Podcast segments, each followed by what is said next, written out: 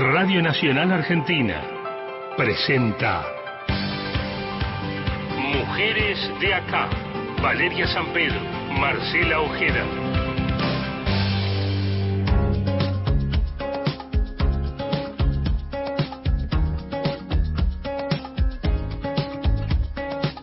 Hola, hola, hola, muy buen día, soleada mañana de domingo aquí en Buenos Aires. Buen día, Valeria San Pedro. Buen día, Marcela Ojeda, y a todos nuestros y nuestras oyentes en el país. 10 de la mañana, 3 minutos, qué lindo decir en vivo. La, Vivísima. La hora, ¿no? Qué Porque calor, ¿eh? Estamos en el estudio. Llegando ahí, ahí, con, con las últimas energías para, para despedir ya este, este nuevo año, botella con agua y botellita con alcohol rebajado. Así que así ha sido nuestra vida y así será. Un día muy especial para todos los que hacemos mujeres de acá, para nosotras que nos escuchan todos los domingos, para Gustavo Kogan, nuestro productor, pero a lo largo del programa les vamos a ir contando, porque en principio hoy es nuestro último programa.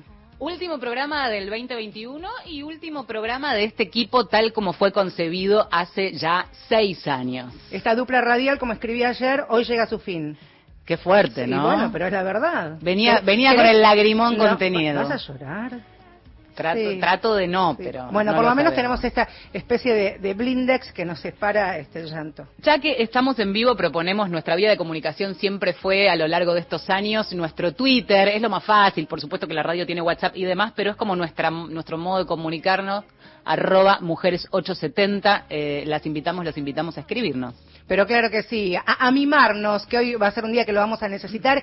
Y el espíritu de este último Mujeres 2021 tiene que ver precisamente con la historia del programa. Cuando comenzamos allí en, en marzo de 2016, nos propusimos nuestra propia agenda, nuestros propios temas, aquello que nos parece importante, trascendente, contar historias, acompañando por supuesto también la agenda social de los movimientos de mujeres y del feminismo.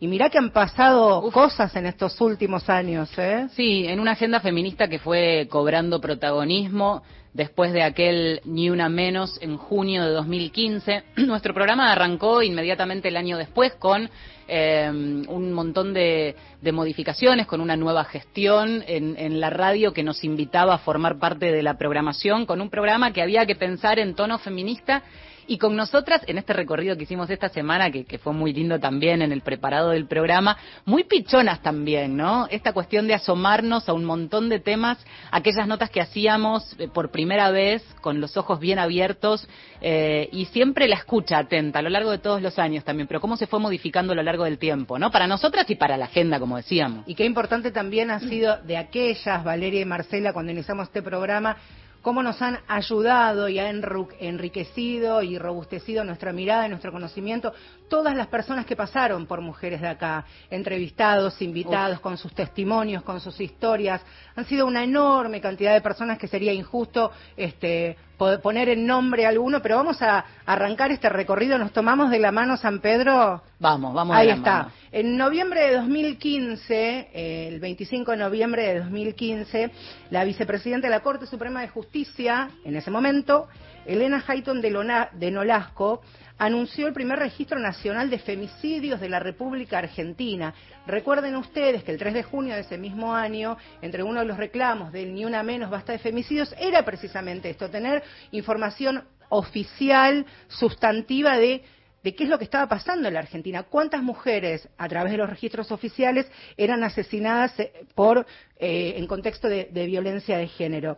Como decíamos, eh, Elena Hayton fue la primera invitada que tuvimos en, en Mujeres de Acá, ¿vale? Es que era una protagonista indiscutida. Por un lado, una corte eh, que había llegado a su pico máximo de dos mujeres en su momento con Carmen Argibay, en, en su caso hasta 2014, uh -huh. y luego quedó eh, Elena Hayton de Nolasco allí como protagonista. Era importante abrir un programa feminista con esta agenda cuya primera novedad la daba y la ofrecía la Corte a través de un registro oficial. Vamos a escuchar. A ver qué decía. La que en ese momento era la única mujer en la Corte. Ahora les cuento qué pasó hoy día. A ver, Elena Hayton. Las mujeres que van hacia la oficina son, como dijiste, contenidas y son realmente eh, respetadas, no revictimizadas, porque ahí cuentan la historia y como esto ya queda como un acta, no es necesario que vuelvan a repetir, repetir, eh, a lo mejor un juez le pregunta más detalles, pero no, no es una cuestión de todo empezar de, cero o de ir de un lado a otro. Y con eso, bueno, damos mucha ayuda, ¿no? Porque ya directamente se les da el informe de riesgo, van al juzgado y ahí ya siguen el trámite. En el día a lo mejor obtienen una exclusión del hogar del, de la pareja. Pero hay un problema de lo que es nuestro federalismo que hace que nosotros sea imposible que atendamos del otro lado de la General Paz, no porque no, no nos gustaría o no quisiéramos, sino porque el federalismo nos obliga a respetar la justicia provincial. Eh, pero hay varias provincias en que esto es igual, es Tucumán, Salta, eh, Santa Cruz, no, es importante. Santiago del Estero también. Santiago del Estero, sí, Santiago del Estero tiene más de una, porque algunas tienen en otras localidades también, ¿no es cierto? Lo importante me parece es eh, que, que vengan a tiempo a denunciar a las OBDs o a, a lugares que siempre algún lugar hay en cada provincia para denunciar el eh, que, están siendo golpeadas, etcétera, porque el femicidio eh, no ocurre de buenas a primeras, ¿no es cierto? Ocurre después de un ciclo largo de violencia habitualmente. Así que yo creo que eh, evitarlo no es fácil. Nunca es fácil evitar la, violencia de género, sobre todo cuando la justicia, eh, por ejemplo, tiene que anticiparse, porque naturalmente actúa después. El tema es también tener herramientas y algo de eso inauguraba la Corte hace ya varios años. Eh, vamos a recordar que, que Hayton de Nolasco renunció en octubre de este año y que hoy tenemos una Corte sin mujeres, o sea que en ese punto hemos retrocedido. Hay un reclamo sostenido del movimiento de mujeres para que haya una, no solo mujer, una feminista en la Corte cuanto antes. Pasamos de año al 2016 y vamos a anclar en la provincia de, Tucumán. Recordarán ustedes este nombre porque fue una parte importantísima de la agenda de los movimientos de mujeres y de los feminismos en nuestro país. Belén, aquella joven tucumana de 27 años condenada por homicidio después de un aborto espontáneo, eh, nos hizo llegar una carta escrita de, de, su propio puño y letra desde el lugar donde estaba detenida. La historia de Belén, allí, así es el nombre que, con que la conocimos, derribó aquella mentira que en la Argentina no hay mujeres presas por aborto. La historia de Belén luego se multiplicó, incluso en este mismo programa hemos contado algunas otras historias. Como decíamos, Belén escribió una carta a este programa para que la podamos leer y que todos lo puedan escuchar. Nos la, hizo llegar a través de su abogada Soledad de, de esa y fue Vale que leyó la carta de Belén desde el penal donde en ese momento estaba detenida y decía esto. Hola a todas las mujeres luchadoras y a toda la gente que me acompaña en este momento. Quiero expresarles mi agradecimiento por hacer que mi lucha sea de todas ustedes. Gracias por defenderme, por hacer que mi voz y mi verdad se escuche. Yo estuve callada durante dos años. No me animaba a hablar, tenía miedo. Me habían dicho que me darían perpetua. Me condenaron solo por dichos, por ser humilde, por ir al hospital, por no tener plata para ir a una clínica y pagar una buena defensa. Desde el 21 de marzo de 2014 que no vuelvo a mi casa, que no veo a mi familia. Me privaron de muchas cosas. Solo quería que me ayudaran y terminé presa, rodeada de policías y dedos acusadores. Dos años y tres meses lejos de mi casa. Me arrebataron mi vida. Nadie se preguntó cómo me sentía yo esa noche. Me acusaban y me preguntaban si yo me había hecho un aborto. A mi mamá también la trataron mal. A nadie le importé yo. Es una ignorante, no sabe nada, dijeron seguro, y me condenaron junto con la policía. Después también me condenó la justicia, aunque yo les dije que no hice nada, que no maté a nadie. Yo ni sabía que estaba embarazada. Lloro por la injusticia que vivo, pero estoy tranquila. Sé que habrá justicia para mí ahora. Estoy más fuerte, más tranquila. Jamás le hice daño a nadie, jamás robé, jamás maté, no consumo drogas. Soy una mujer que toda su vida trabajó, siempre hice las cosas que debía hacer. Estoy eternamente agradecida con todos los que me están ayudando a que mi voz se escuche. Desde este lugar les mando mis abrazos y mis saludos. Me da mucha alegría que no estoy sola. Gracias. Y mil gracias para todas las mujeres. Luchemos entre todas y que se nos escuche para que no haya más mujeres presas por aborto. Ahora, su lucha también es mi lucha. Saludos y mis afectos para ustedes. Belén. 29 meses estuvo detenida Belén hasta que la Corte Suprema de Justicia de la provincia de Tucumán ordenó su libertad. Su historia quedó plasmada en el libro de Ana Correa Somos Belén. Hoy Belén vive aquí en, en el conurbano y celebró, como tantas otras de nosotras, por supuesto, lo que ha sido la sanción de la interrupción legal y voluntaria del embarazo. Muy fuerte, un, paso por el programa que por supuesto fue testigo también de, esa historia y fue testigo después de cómo esto queda en tiempo pasado, ¿no? en verbo en tiempo pasado avanzamos en el tiempo y una de las cuestiones, va todo enlazado de algún modo, el movimiento feminista, sus reclamos, eh, fuimos ordenando un poco caprichosamente y otro poco de la mano de la línea de tiempo, cosas que fueron pasando, pero indefectiblemente cada pasito que damos, y ahora por ejemplo vamos a anclar en lo que tiene que ver con la paridad de género en la política, es una lucha eh, que lleva demasiado tiempo, que tiene un montón de mojones en los cuales podríamos anclar. Decidimos hacerlo en 2017 porque en noviembre de ese año se aprobó finalmente la ley de paridad de género en las listas, eh, que llegue por fin la, igualdad a la política, la igualdad en términos de puestos políticos, eh, la ley 27.414 que recién se vio reflejada en las elecciones legislativas de 2019, dos años después. Eh, pero también es necesario hablar de eh, un aniversario y wow, en 1991 y se han cumplido los 30 años de lo que fue el antecedente, la ley de cupo. Claro, porque ahora, y se celebró, se conmemoró hace unos días nada más, estos 30 años de recordar que la Argentina, una vez más, fue, pionera de la sanción de la ley de cupo femenino para así asegurar la representación de mujeres en el Congreso de un 30% en ese momento. Vean ustedes, 1991, 2017, las listas y las elecciones de 2019, estamos en el 2021. ¿Qué pasó con todas esas mujeres?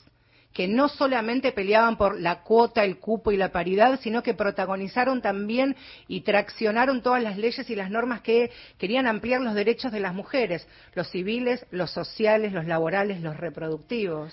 Afortunadamente, cuando pensamos en referentes de la política hoy, en voces de mujeres, hay un montón y tuvimos que elegir y nos pareció interesante, la habíamos hecho hace, hace muy poco a Malena Galmarini, eh, hoy presidenta de AISA, pero con un historial político, de una familia política e hija además de una mujer eh, muy grande en la política, Marcela Durrié, pero básicamente lo que conversábamos, y esto es lo que vamos a extractar, es qué costo tiene muchas veces el eh, hinchar, hinchar, hinchar hasta que alguien te oiga, hasta que alguien eh, apunte esa idea y en todo caso se traduzca después en una realidad, ¿no? ¿Hay castigo para esas mujeres? Nos lo cuenta Malena Galmarini. Mi vieja y sus compañeras, no solamente las del peronismo, sino las de otros partidos políticos que pelearon por, eh, por, lo que, por la ley de cupo en ese momento, la del 33% de piso, eh, ninguna volvió a entrar a la Cámara. Todas las que pelearon, ninguna volvió a ser diputada. De quienes pelearon, que se nos juntan en este caso, la paridad en el 17 y la primera discusión de la ley por eh, la interrupción voluntaria del embarazo, la mitad no volvieron a estar en las listas.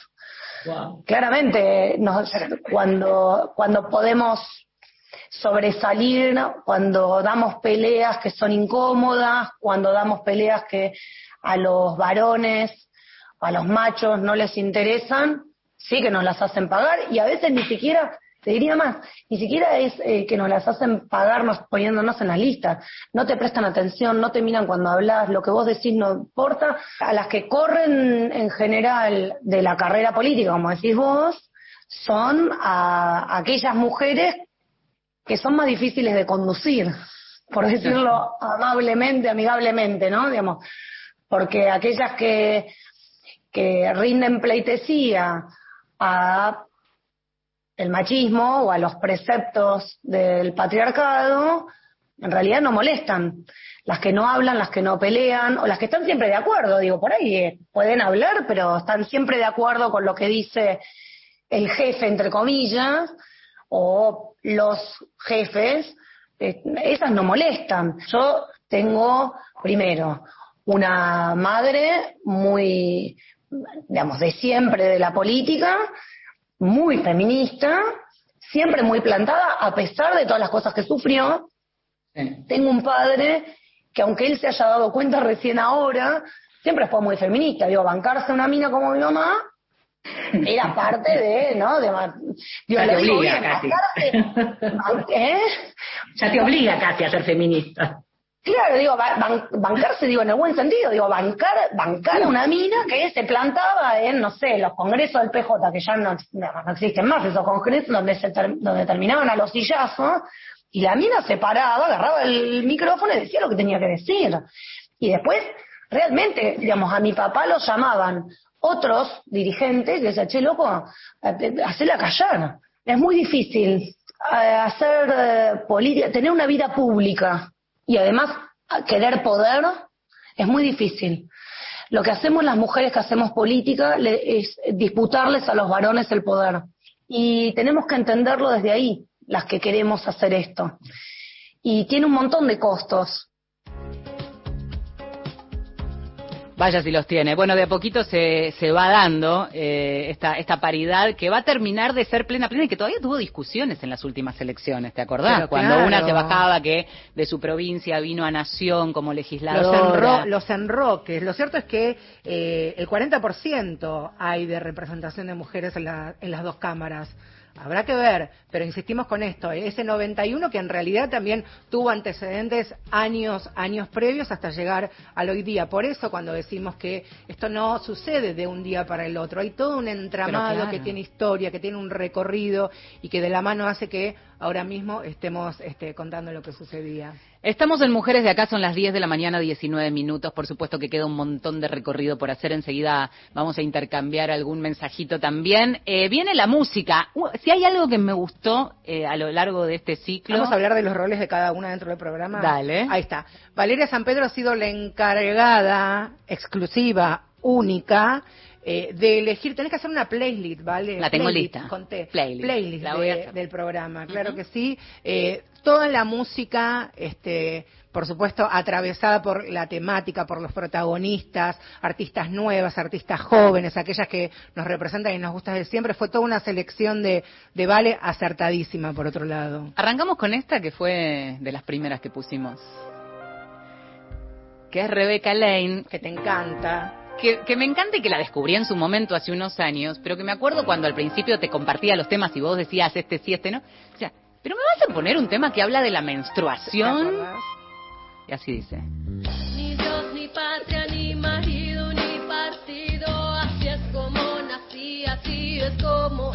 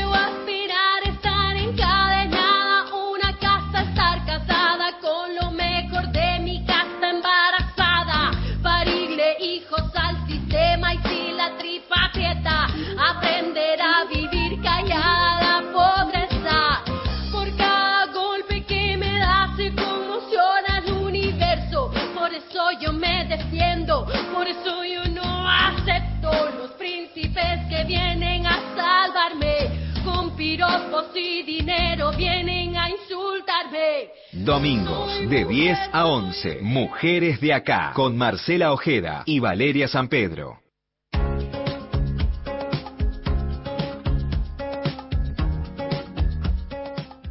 Cuántos mensajes lindos, cuánto cariño, gracias a todos y a todas los que nos están mimando en este último último programa de esta dupla, Valeria San Pedro. Así es. ¿Nos vamos Bueno. a otro año? ¿Pasamos a otro año? Pasamos otro año, porque estamos haciendo un recorrido también de lo que ha sido este programa, desde la radio pública, contando, visibilizando, acompañando una agenda que iba creciendo y ganando espacio. Siempre decimos, ¿no?, que la aspiración de la lucha feminista es en todo caso cuando deje de ser un ismo, es decir, que no se necesite esa lucha, para eso falta un montón, y desde los medios de comunicación, en todo caso, que no hagan falta programas feministas en tanto gueto, sino este, que la perspectiva de género esté en el periodismo todo, en cada programa y en cada tema abordado, ¿no? Y también entender que este programa nunca fue concebido, pensado y armado como un espacio de dos mujeres periodistas que iban a contar domingo tras domingo la historia de mujeres asesinadas en contexto de violencia, de violencia machista.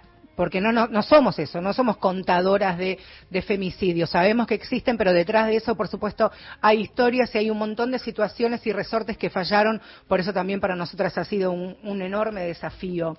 Micaela García tenía 21 años, era también feminista, militante del Ni Una Menos de su provincia, allí en Entre Ríos. En abril de 2017 fue asesinada. El, el principal sospechoso del secuestro, ataque y femicidio es Sebastián Wagner.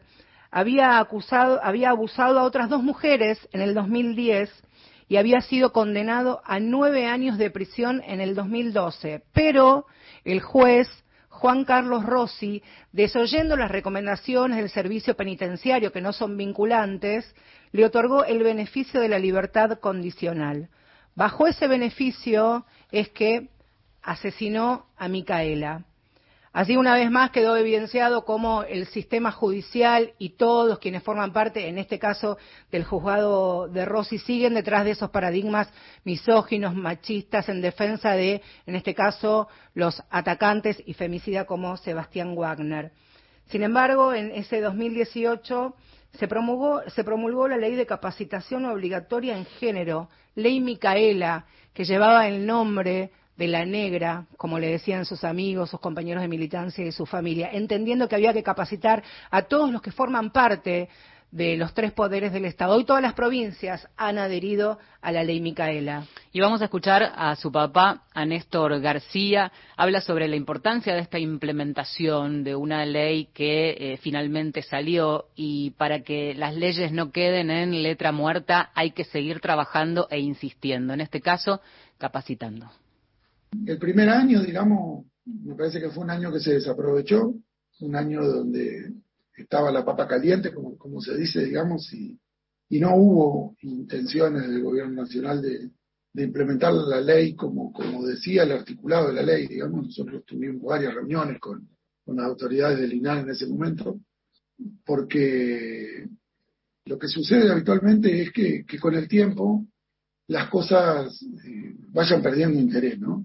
Que es otra cuestión que también a nosotros nos sorprende día a día, que la figura de Mica eh, durante el primer año fue como, como diluyéndose, pero, pero en estos últimos dos años la sociedad la sigue descubriendo, la sigue, cuando habla de la ley Micaela, se sale un poco de, de que es una ley que establece capacitación obligatoria para las personas que están en el Estado. Y asocian con que la ley de Micaela va a permitir que tengamos la sociedad que Micaela soñaba, la sociedad por la que Micaela militaba. Y estas cuestiones hacen que cuando se habla de la ley Micaela, se piense en que la sociedad que la ley Micaela va a lograr es la sociedad que Micaela quería tener, y por la cual eh, militaba muchas horas al día. ya. Para, para poner esto en contexto, digamos, la ley, la ley original, la 27499, abarca a las trabajadoras, a los trabajadores, los funcionarios, las funcionarias del Estado Nacional. Y en el artículo, una ley muy corta, tiene 12 artículos, en el artículo 11 invita a las provincias a adherir a la ciudad de Buenos Aires, y, esto se dio mucho en el 2019. Me parece que el 2019 fue importante en el sentido de que, de que adhirieron eh, 20 provincias más la ciudad de Buenos Aires. Quedaron solamente tres provincias por adherir, que adhirieron en febrero, marzo y mayo del 2020, con Tucumán fue la última, la última en adherir, digamos, y es la primera ley nacional que tiene la adhesión de la totalidad de la provincia en toda la historia de nuestro país. Creo que eso también es algo para destacar. Y me parece que la gran tarea pendiente es que todavía el Estado, digamos, mayoritariamente está ocupado por varones, ¿no? Eh, pero en las capacitaciones no sucede eso. Eh, es normal que haya un 80% de mujeres y un 20% de varones participando de las capacitaciones. El desafío es cómo hacemos para que los varones también sean parte de este proceso de, de este proceso de capacitación. Por otro lado, yo imagino tal vez ese tema más avanzado en el cumplimiento del artículo 7 de la ley. El artículo 7 de la ley habla de que la autoridad de aplicación de la ley Micaela, el Ministerio de la Mujer a nivel nacional, por ejemplo, tienen que eh, hacer un informe anual y en ese informe anual tiene que haber índices cuantitativos, cuántas personas han capacitado, de qué área, de qué organismo, qué porcentaje, desagregado de la manera que se lo quiera desagregar, pero también habla de índices cualitativos. Por ejemplo, hay uno que menciona de manera directa que la autoridad de aplicación tiene que generar un índice que mida el impacto de las capacitaciones.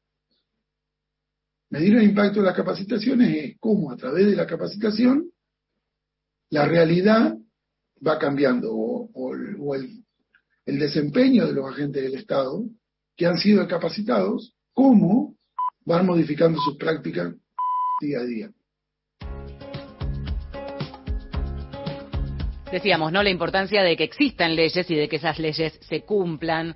Cuando hablamos de nombres propios y contamos historias, algunos de esos nombres de repente se convierten en emblema de algo, en puntapié de algo. Eh, Brisa Barrio Nuevo, una nena de tres años, cuya madre fue asesinada a golpes, su cadáver descartado en una bolsa en el río por quien fuera su marido, fue el puntapié para la llamada Ley Brisa, la 27452, que básicamente propone eh, y aplica una reparación económica para hijos de víctimas de femicidio. Eh, desde julio de 2018 está vigente y ya más de mil niños y niñas huérfanas por femicidio accedieron a esta asistencia.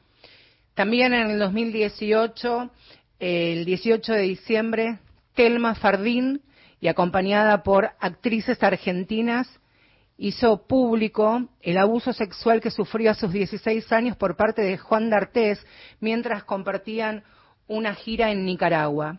La historia de Telma generó un enorme impacto público y también en los sistemas de atención a víctimas de violencia sexual.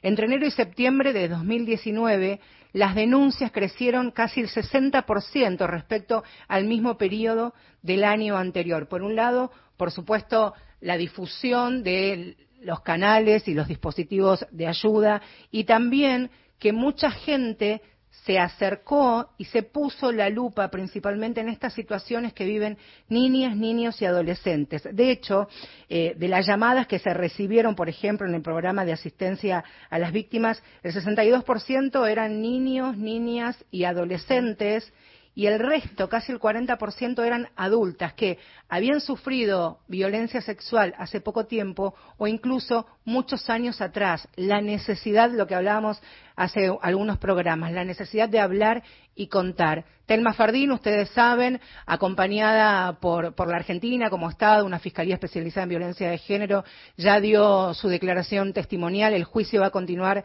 el próximo año. Y esto es la manera en que Telma y sus compañeras contaban lo que había sucedido y cómo nos hacía el mirá cómo nos ponemos. Durante nueve años lo anulé para poder seguir adelante. Hasta que hace unos meses escuché a otra chica acusar a la misma persona. Y eso fue un cachetazo para mí. En el año 2009 estaba de gira con un programa infantil muy exitoso. Tenía 16 años. Era una nena. El único actor adulto que viajaba con nosotros tenía 45 años. Una noche comenzó a besarme el cuello y yo le dije que no. Me agarró la mano, me hizo que lo tocara y me dijo, mira cómo me pones, haciéndome sentir su erección. Yo seguía diciendo que no. Me tiró en la cama, me corrió el shortcito y empezó a practicarme sexo oral. Yo seguía diciendo que no. Me metió los dedos. Yo seguía diciendo que no. Le dije, tus hijos tienen mi edad. No le importó. Se subió encima mío. Y me penetró.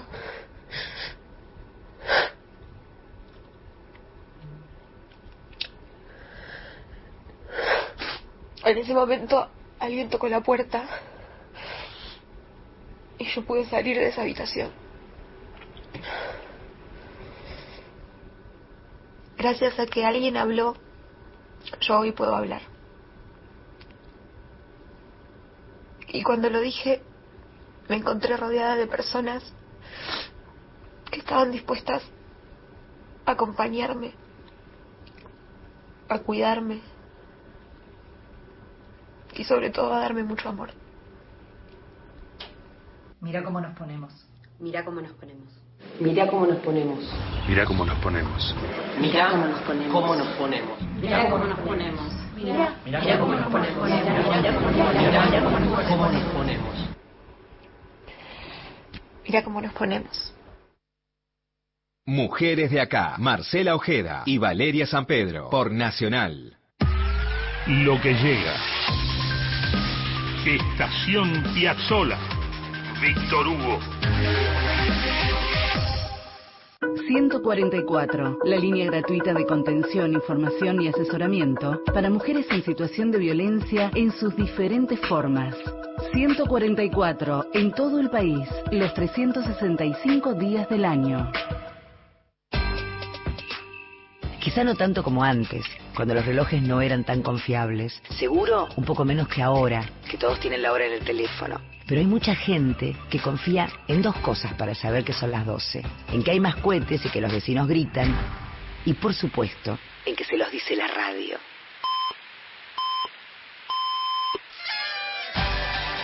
Durante décadas, la radio le dijo a miles de familias que era el momento de festejar. Y lo va a seguir haciendo. Por eso, en estas fiestas, quédate con Nacional, que nunca es más feliz que cuando te dice que ya es hora de brindar. Nacional. Las fiestas nos unen.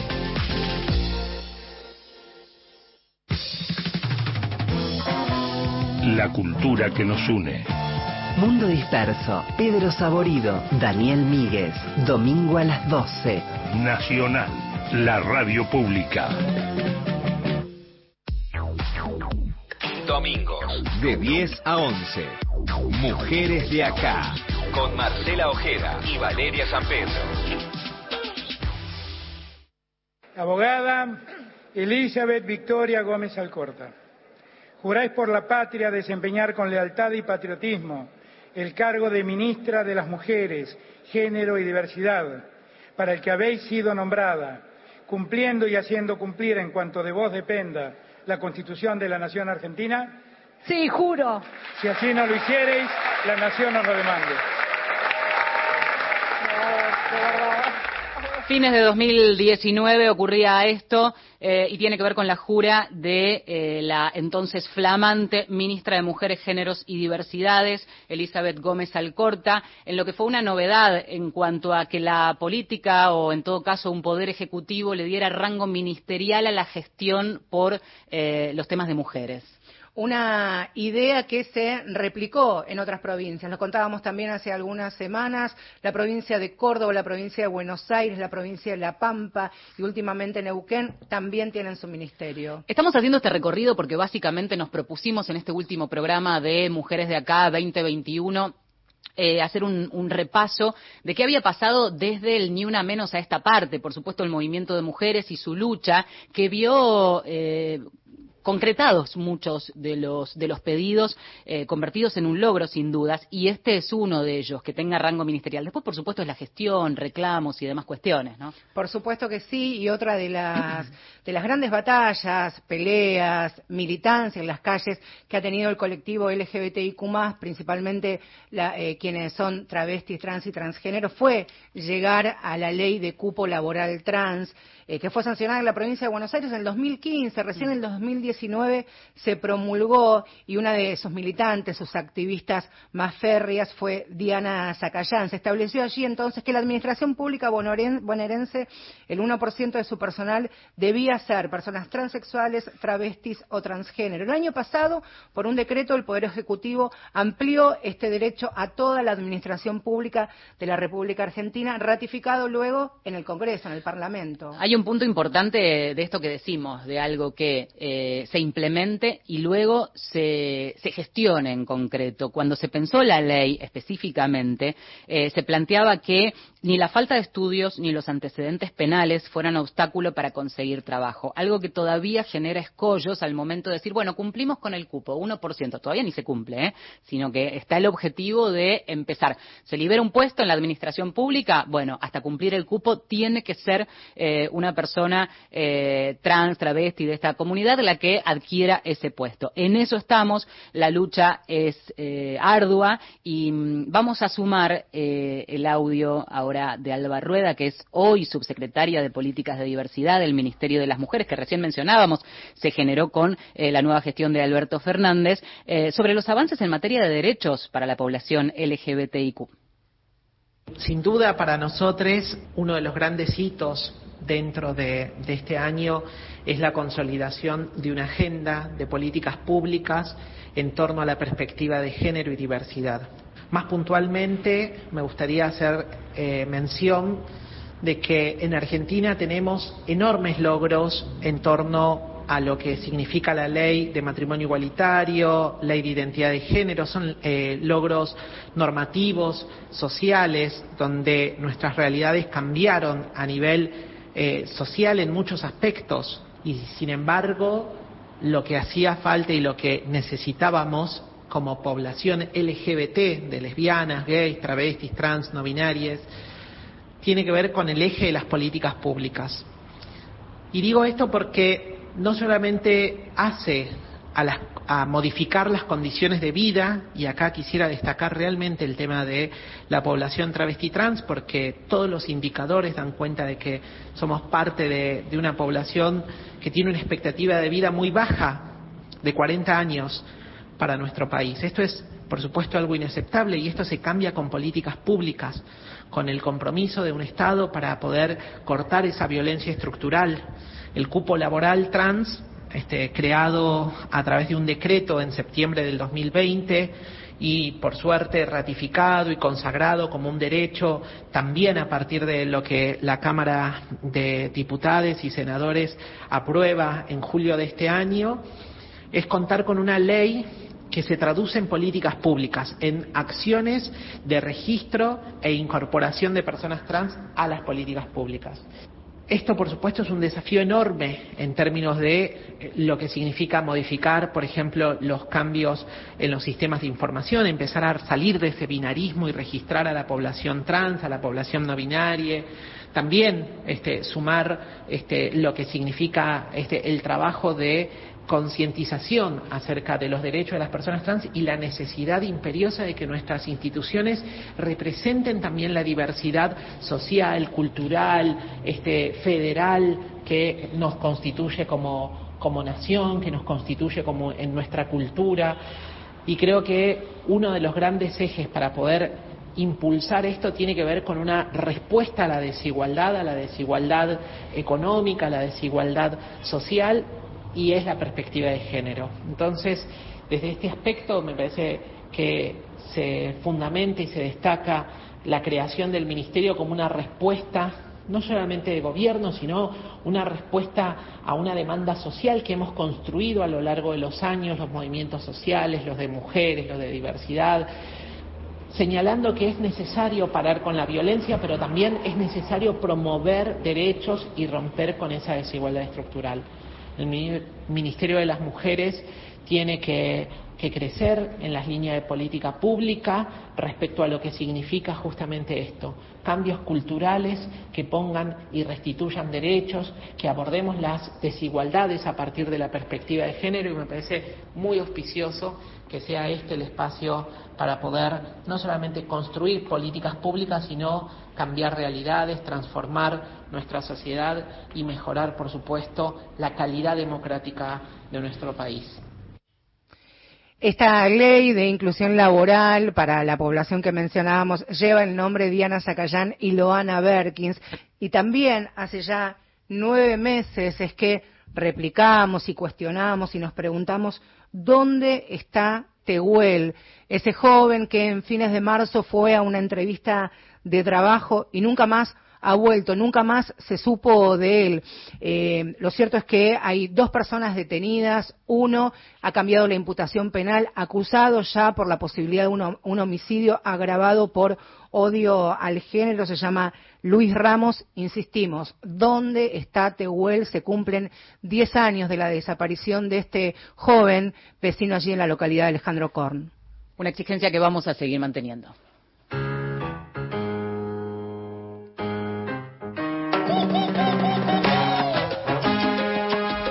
Música llega a Mujeres de Acá, le ponemos un poco de ritmo. Claro que sí, con Nati Peluso, que me encanta. Si arrancábamos con Rebecca Lane, que era una de las primeras canciones, una de las últimas incorporaciones a nuestra playlist, que en un ratito lo vamos a Por subir, favor. es Nati Peluso, que llega con Mafiosa.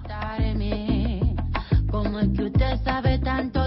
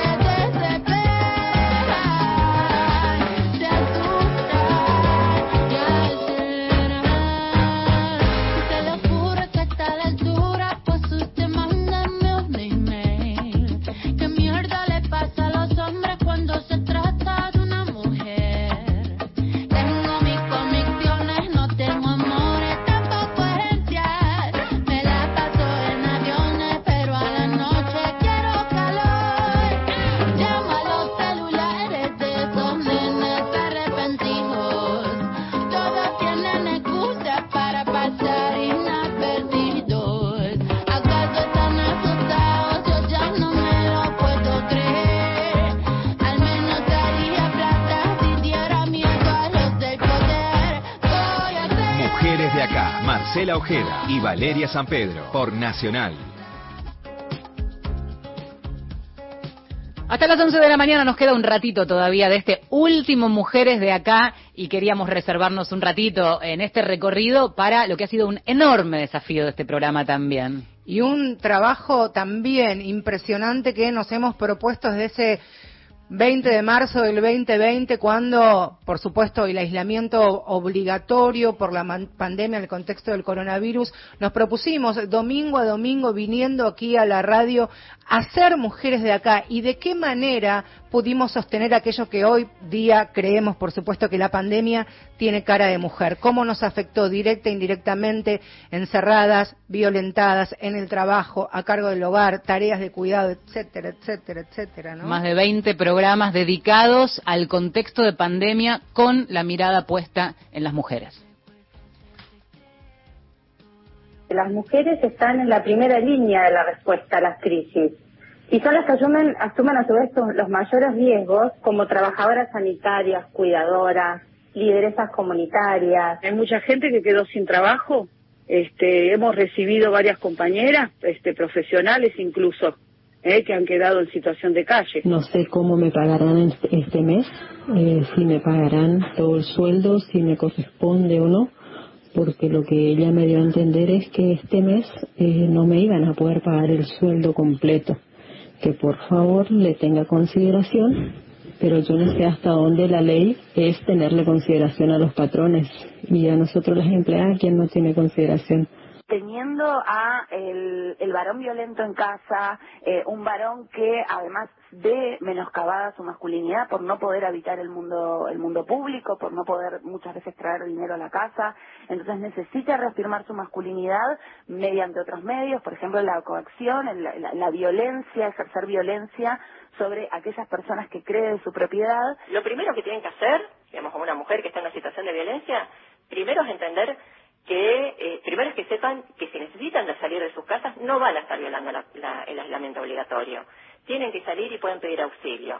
Existen dispositivos y se están implementando mecanismos para que las mujeres puedan cumplir el aislamiento en otro lugar que no sea el lugar en donde se ejerce vielencia. El tema del aislamiento en los sectores más vulnerables, ¿no? En los sectores populares, en las barriadas, en las villas una cosa es un, es, un aislamiento en un departamento o en una casa aún pequeña que en, eh, en una casilla de chapa donde viven ocho, ocho, personas, ¿no? Hay otra pandemia previa que tiene que ver con la violencia ejercida contra niños, niñas y adolescentes y no podemos dejar que en esta situación esa situación empeore, digamos, ¿no? Esa violencia empeore. Fue difícil porque siempre tuvimos eh, todos los recaudos que decía el Ministerio de Salud para que teníamos que tener y cuando llegó eh, fue una sorpresa para nosotros porque pensamos que no nos iba a llegar, no iba a llegar en el barrio. Hay mucha tristeza, mucha incertidumbre, mucha preocupación, eh, no tenemos visita, no vemos a nuestros hijos. De la última migración, digamos que yo llamo esta última migración la que ocurre hace dos años hacia acá, que migran familias enteras y dependen muchísimo de la economía informal. Eh, nosotros hemos tratado de canalizar a través de CARES también asistencia no solo alimentaria y de artículos de limpieza, sino también asistencia psicoemocional. Logramos frenar los desalojos, estamos recibiendo este, denuncias y muchas veces los podemos resolver con un llamado telefónico porque este, hay personas que eh, son vivos, y quería que le pagáramos todos los días. Imagínate, yo trabajo en la zona roja de Palermo, a pesar que ya estoy mayor, pero no podía salir a trabajar y de hecho estoy con la cuarentena como corresponde. No voy a salir ni tampoco voy a meter a nadie en mi casa. El esfuerzo de maestras y profesoras en todo el país es enorme, quizás no tan visibilizado como los trabajadores y trabajadoras de, de la salud, pero la verdad es que, bueno, siempre lo decimos, de la noche a la mañana y a partir de marzo eh, el trabajo docente se sostiene en la virtualidad. La escuela está en, Villa 20. Los chicos tienen señal a lo mejor a las 5 de la mañana o tienen acceso al celular a las 3 porque antes lo usaron sus hermanos porque su papá o su mamá se habían ido a trabajar. Necesitamos que el entramado social se vuelva a retejer y funcione para estos casos. Y son solo algunas voces ¿eh? Eh, de este compacto que quisimos hacer en, en, recorrido, donde hablamos también de muchos temas. Decíamos, ¿te acordás cuando decíamos, bueno, qué otros programas con perspectiva? Y fueron apareciendo, apareciendo necesidades, urgencias, eh, también intentando visibilizar lo que pasaba, en este caso, intramuros de las propias casas, ¿no? Sí, claramente. Recordemos, recordarles, lo pueden eh, escuchar en, en Spotify, el domingo de la semana de la semana que pasó y a días de cumplirse el primer aniversario de la, de la votación de, de, la IBE, de la interrupción voluntaria del embarazo, hicimos un programón especial que tiene que ver precisamente con los alcances y algunas barreras. Por eso no está incluido en este programa que intenta responder qué pasó desde el Ni Una Menos 2015 hasta hoy día que terminamos Mujeres claro, Fue tan importante que mereció un programa entero, por sí. supuesto, no es que lo hemos omitido. Bueno, en este recorrido que ya casi casi llega a su fin, no podemos soslayar la importancia de este un aniversario como fue el 70 aniversario del de el voto femenino, ya no de una ley que lo habilitara, sino de cuando efectivamente las mujeres llegaron a las urnas. La primera elección con participación eh, de ambos lados, eh, votando pero también siendo elegidas. Así es, sí, fue, fue tan importante, tan trascendental lo que pasó en ese momento. Votaron en ese 11 de agosto de 1951 tres millones y medio de mujeres, la mitad de las que estaban empadronadas, por supuesto, la fortísima presencia de Eva Duarte de Perón, antes lo había sido Alicia Moro de Justo, Elvira Rawson de Lepiane, que habían creado el Comité Presufragio Femenino y también, por supuesto, la, la militancia de Julieta Lanteri. Estuvimos este, escuchando en este Mujeres de Acá a Elena Chalidi, que fue una de las discípulas de Alicia Moró de Justo, trabajó codo a codo con ella y estuvo a su lado los últimos años de su vida. ¿Cómo fue aquella vez que votamos por primera vez? Elena lo recuerda. Pasó por Mujeres de Acá. Fue una cosa como como una cosa nueva, pero había como una alegría en la calle, la cantidad de mujeres que nos estábamos movilizando, todas primerizas. Mm. Hubo un movimiento feminista eh, hasta principios de la, del siglo pasado, eh, la década del 10 hasta el 20 más o menos, este, que hubo un movimiento muy, muy intenso acá en la Argentina, copiando un poco lo que estaba pasando en otras regiones de Europa e incluso Estados Unidos.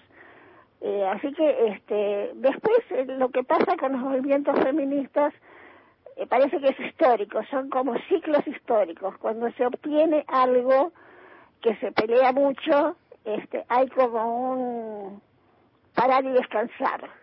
Entonces, eh, en Estados Unidos las mujeres consiguen el voto en 1920 después de la Primera Guerra. Pero pensemos que las francesas recién consiguen el voto en 1946 después de la Segunda Guerra. O sea, son luchas muy muy largas, este y muy peleadas, pero eh, lo que nos mantiene, los que nos mantiene cuando estamos pidiendo algo que consideramos que es justo que tengamos, eh, no hay descanso. Cuando se obtiene el voto, porque en 1932, que fue antes que lo nombré, Mario Bravo presenta un proyecto, en 1902 ya había un proyecto que por muy poquito no se, no se, no se aprobó, el de Mario Bravo se aprueba en diputados, sí. pero va a, a senadores, y bueno, y senadores lo, eh, ¿cómo se llama? Lo cajonea. Lo baja, lo, cajonea, como, mi, mi, no, no, suena, no suena. Mire, Elena, eh, ¿qué pensaría o qué sentiría Alicia Moró de Justo si nos viera, nos viese a las mujeres que estamos transitando esta, esta Argentina del 2016? Bueno, ella este, ya cuando vivía, ella vivió eh, su último tiempo en la calle Juncal, viene uh -huh. del centro.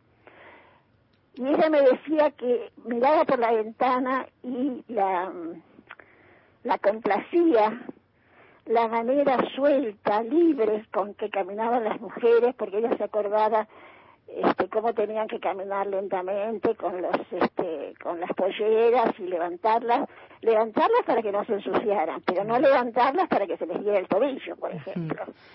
Entonces este ella estaba muy conforme, muy contenta, por eso decía que le gustaba mucho este siglo, cuando cumplió los 100 años, decía que era un siglo que había estado lleno de, este, de, ¿cómo se llama?, de inventos, de cosas que habían mejorado la vida de la gente.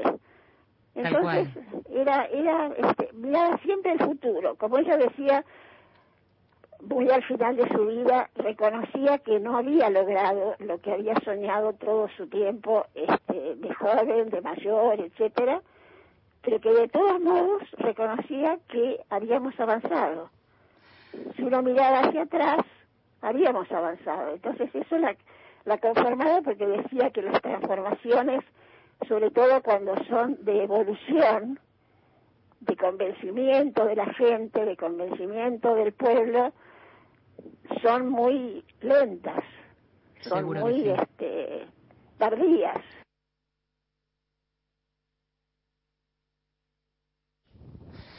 Qué lindo escuchar, ¿eh? Qué lindo escuchar, por supuesto. Recordar también, ¿eh? Sí, me parece que es un lindo cierre eh, poder tener a alguien que ha hecho la historia. Cuando nosotros hacemos un repaso de los últimos seis años, que es un montón, pero también recordar esas pioneras, las que abrieron ese camino. Imaginarme a Alicia Moro de justo mirando por la ventana con una pintura de época en 10 segundos que hizo las Tota- polleras. totalmente. Elena Chalí era quien escuchábamos. Vamos a escuchar, este, le dijimos que le íbamos a abrir el micrófono.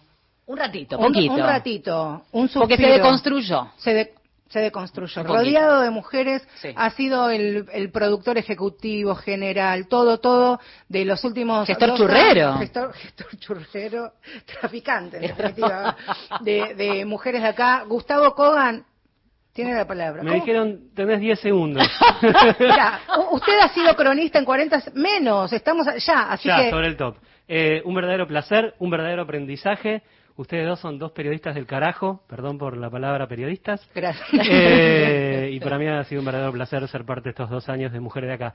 Nos agarró la pandemia, nos cambió todos los planes, todo, todo, todo lo que habíamos pensado en esa primera reunión de producción se, se nos fue todo al tacho, pero aún así, uy, pandemia incluida, eh, fue un verdadero placer. gran profesional, enorme Grande, amigo. grande. San Pedro su cierre, o quiere que lo haga yo y después Eh, no, no, yo lo único que quiero decir, bueno, eh, para quienes, viste que esto es dinámico y se van sumando, hay quien prende la radio y dice, después las escucho en Spotify. Este es el último programa, eh, al menos conmigo, de Mujeres de Acá, un ciclo de seis años que también fue puro aprendizaje, la consolidación de nuestra amistad. Seguiremos siendo una dupla, recién le con- contestaban mensajitos que nos llegaban, seguiremos siendo dupla fuera del micrófono. Vamos a ver. Y quizás quien te dice que volvemos a hacer otro programa en ¿Quién te algún otro momento. Algo. Me Porque acuerdo... si usted y yo estamos juntas va a haber quilombo, San Pedro. eso Me acuerdo bueno. cuando estaba, estaba en la playa un verano, cuando nos habían ofrecido hacer el programa y debatíamos y pensábamos nombres e ideas eh, para un programa que, qué lindo cuando, cuando se va consolidando al aire y va pasando el tiempo y va cobrando formas propias y cómo se fueron acomodando todo, ¿no? Y, y los roles nos mantuvieron siempre a la par. Esto de hacer programas, y lo comprobamos a ciegas cuando hacíamos, perdón el top, eh, cuando hacíamos eh, el, Zoom y sin mirarnos y sin vernos, este, salía todo perfecto. Se derriba también que se pueda hacer un, un gran programa de radio con dos conductoras, en este caso, conductoras quiero que sepan que muchas veces incluso en Zoom ni nos escribíamos porque ya nos conocíamos, nos conocemos el tono cuando nos veíamos el revoleo de ojos, cómo Valeria empieza a mover la lapicera o agarra el resaltador cuando algo no le gusta. Ha sido un enorme placer. Gracias a quienes pensaron en nosotros, Ana Gerchenson en la gestión pasada, Alejandro Ponle Sica, Martín Jiménez, Gustavo Campana para esta nueva gestión. Tal vez yo me reencuentre con ustedes y si no, cuando vean algo que está pasando en la calle, Valeria para TN y yo para Continental, ahí vamos a estar. Yo creo que Mujeres de Acá merece seguir, no depende de nosotras. Yo tendré otro rumbo, eh, seguiré atenta. Ojalá que como escucha, cada domingo cuando decida vez, la radio de claro, tal vez te pueda invitar algún, algún domingo o cuando sea. Eh, como siempre les digo, cuando terminaba Mujeres de Acá, y perdón a los compañeros del servicio informativo que nos estamos pasando, ahora se informan y se cuidan y en algún momento nos vamos a reencontrar. Por lo menos dejamos este programa diciendo que es ley, señores de la Argentina. Hasta la Esto ha sido Mujeres